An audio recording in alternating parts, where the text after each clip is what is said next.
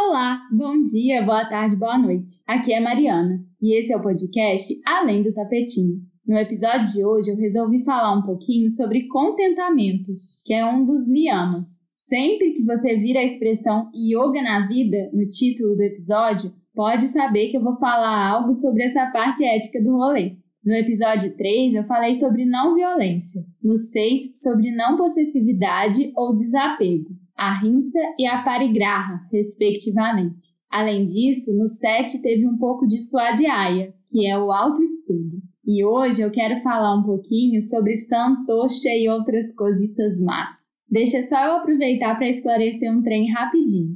Por que, que eu não estou falando sobre esses temas seguindo a ordem do Patanjali? Então, porque eu não sou obrigada. Brincadeira. O que acontece é que eu gosto de trazer esses temas dentro de algum contexto que faça sentido. E os contextos, eles não surgem só porque a gente quer, né? Mas se você quiser saber sobre todos os yamas e niyamas, tem um destaque lá no meu Instagram com postagens justamente sobre esses temas. E aí vai ter lá os 10 na ordem certinha. Bom, se você não ouviu o sétimo episódio, eu vou contar de novo o que, que são os niyamas. Nas palavras do Desikachar, são atitudes para conosco. Isso significa que, enquanto os yamas eles falam sobre a nossa relação com o outro e com a sociedade, os niyamas trazem a organização da nossa própria vida e o nosso relacionamento com a gente mesma. Um dos meus niyamas preferidos sempre foi santosha, ou contentamento, porque se trata da gente aprender a estarmos satisfeitas com as coisas como são, e é um aprendizado que ajuda muito na nossa vida. Isso, num mundo tão complexo e desigual como o nosso, pode parecer uma injustiça para um olhar desatento. Mas a verdade é que não adianta nos revoltarmos com as coisas à nossa volta se isso nos paralisar Reclamar por reclamar não resolve nenhum problema.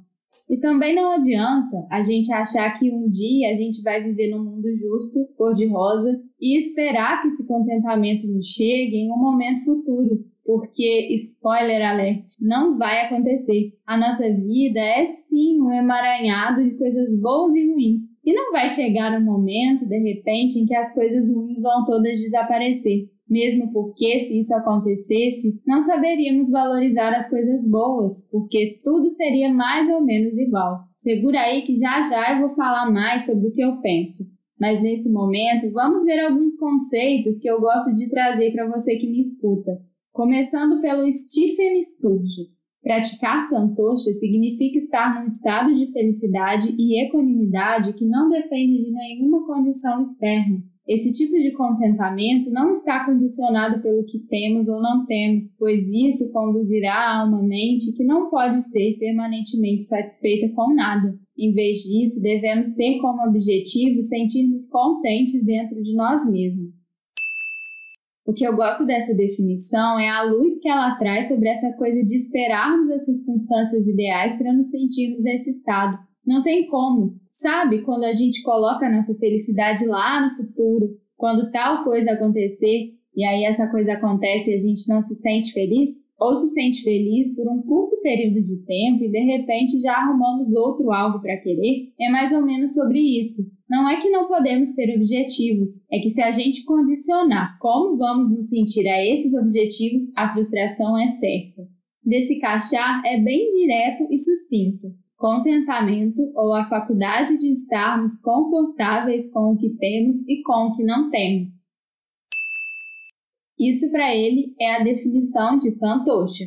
Eu gosto do uso da palavra confortáveis pelo nesse cachá, porque me parece que tira um pouco o peso da coisa, sabe? Parece que traz a ideia de que estamos ok com o momento como ele é. Não precisamos estar exatamente felizes, mas as coisas estão bem como estão. Por fim, Ikataini. Para o aspirante à vida do yoga, é necessário cultivar contentamento do mais elevado grau, pois sem ele não há possibilidade de manter a mente em condição de equilíbrio. O homem comum está sujeito o dia inteiro a toda espécie de impactos aos quais reage segundo seus hábitos, preconceitos, treinamento ou o humor em que se encontra no momento. Essas reações envolvem, na maior parte dos casos, maiores ou menores perturbações da mente, sendo difícil haver qualquer reação que não se faça acompanhar de perturbações dos sentimentos ou da mente. A perturbação produzida por um impacto dificilmente teve tempo de cessar antes que outro impacto tire-a do equilíbrio novamente.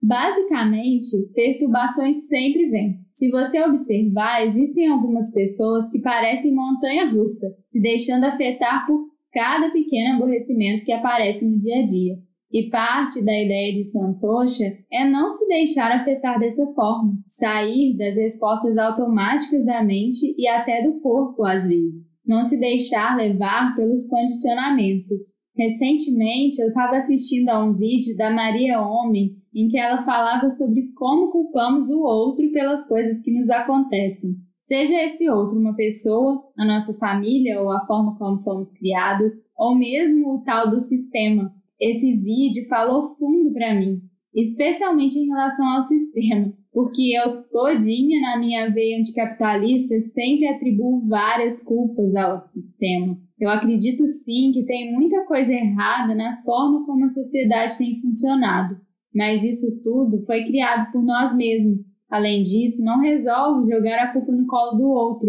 O que precisamos é buscar como agir diante do problema. E Santosha tem a ver com isso, com a forma como reagimos ao que nos acontece. E, gente, por favor, eu não estou falando que o indivíduo é culpado pelas mazelas que ele sofre nesse sistema merda. Eu não estou falando de meritocracia e nem de lei da atração, pelo amor da deusa. O que eu quero dizer é que não adianta ficar só no sofá reclamando do capitalismo, se deixando afetar por ele o tempo todo e cada vez mais, e não levantar para fazer alguma coisa por si mesmo e pelos outros seres. Aliás, essa definição do Ikata Imni tem tudo a ver com resiliência, que é outro tópico que eu acho que seria legal trazer hoje. Mas afinal, o que é essa tal de resiliência de que tanto ouvimos falar? Pelas minhas pesquisas, o conceito veio da física e, segundo o dicionário, significa a propriedade que alguns corpos apresentam de retornar à forma original após terem sido submetidos a uma deformação elástica. Interessante, não é? Mas não tem como a gente transpor isso de forma crua para as nossas experiências na vida, porque jamais vamos retornar à forma original. Tudo que nos acontece nos modifica de alguma forma.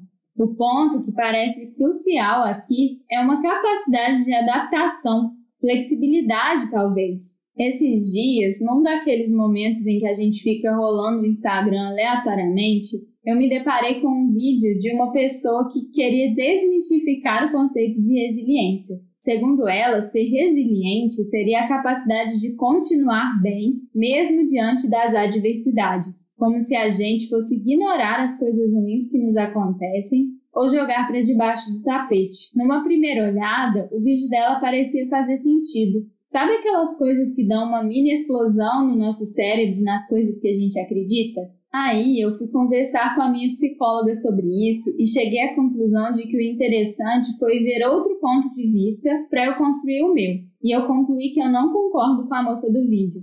Eu até coloquei uma caixinha nos stories perguntando para as pessoas o que significa resiliência para elas, e nenhuma delas definiu como a mulher do vídeo fez. Essa definição dela eu não vi em lugar nenhum, e olha que eu rodei essa internet para construir essa pauta. Só no conceito físico mesmo e eu acho que nunca foi transportado para nossa experiência de forma crua. O sentido das palavras está sujeito a sofrer modificações pelo uso, e me parece muito que esse seja o caso aqui. Algumas respostas que surgiram na caixinha do Instagram foram capacidade de não se destruir com os acontecimentos da vida, capacidade de lidar e se adaptar às mudanças, capacidade de ultrapassar obstáculos, ter jogo de cintura, saber que existe um caminho, que você está no caminho e que ele não é linear, se recuperar de um dano saindo melhor que antes, adaptabilidade e confiança de que tudo é como deve ser, a quantidade de porrada que você pode levar da vida antes de se preparar para mais uma todas muito interessantes, todas mostrando uma pluralidade de visões e que ao mesmo tempo mostram que não tem nada a ver com fingir que coisas ruins não acontecem, ao menos para esses queridos e queridas que me responderam. Então, o que ficou para mim, no final das contas, é que contentamento e resiliência têm mais relação do que parece numa olhada rápida. porque a capacidade de se adaptar às situações bosta da nossa vida tem a ver com aceitar que elas acontecem e saber que vamos sobreviver a elas e não nos deixarmos abalar com cada uma dessas coisinhas. É claro que existem momentos que são absolutamente difíceis, de 2020, e que não vai ser simples mantermos santocha ou mesmo a resiliência, mas também não podemos ser tão suscetíveis a cada tretinha que rola, porque senão a gente não sobrevive aos baques da vida. Como me disse um grande amigo, resiliência é envergar, mas não quebrar. Porque hora ou outra a gente vai quebrar um pouquinho, mas não podemos deixar que todos os desafios nos quebrem.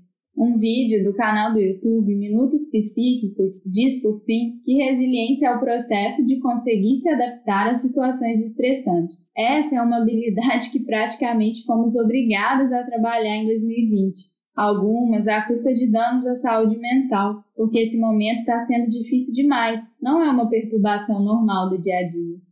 Eu acredito que um cuidado importante aqui seja lembrar que a gente não tem que se adaptar a tudo que nos acontece. Não devemos aceitar tudo. Existem sim situações que a gente não deve aceitar e precisamos mudar, seja bruscamente ou construir uma mudança aos poucos. Mas mesmo diante dessas situações, eu vejo como a resiliência e o contentamento podem nos ajudar, porque mudar também não é simples. No fundo, Santosha é buscar manter uma mente tranquila, mesmo diante das adversidades. E isso é bom até para mudar e não meter os pés pelas mãos. Indo para os finalmente e mudando ligeiramente de assunto, será que felicidade é contentamento? Ou contentamento é felicidade? Eu tenho pensado um tanto sobre felicidade desde que a Bruna, com quem conversei no episódio passado, publicou sobre isso no Vida Simples e Outras Coisas. Diferente de algumas pessoas que ligam felicidade a um estado de alegria, eu não vejo dessa forma. Estar alegre o tempo todo é realmente impossível, porque adversidades sempre vão aparecer mas eu acredito que seja possível sim ser feliz. Eu nunca gostei da promessa de algumas religiões de ser feliz na vida verdadeira, ou após a morte, ou no paraíso. Eu quero ser feliz nessa vida, porque essa vida é a única certeza mesmo que eu tenho. E é curioso como eu sempre me considerei feliz, porque felicidade para mim significa que eu posso ser quem eu sou. Eu posso me colocar no mundo da forma que eu acredito correta, é sobre ter escolhas, poder ser eu mesmo. Eu nem acho que ser feliz signifique que a gente não pode ficar triste ou que não vamos ter problemas. A vida é esse monte de coisa merda. E o lance é aprender com essas merdas e não chafurdar nelas. Enfim, problemas todos temos, mas podemos e devemos buscar fazer o que está ao nosso alcance para resolvê-los e, no meio tempo, aceitar as coisas como se apresentam, inclusive lembrando que não temos o controle de quase nada.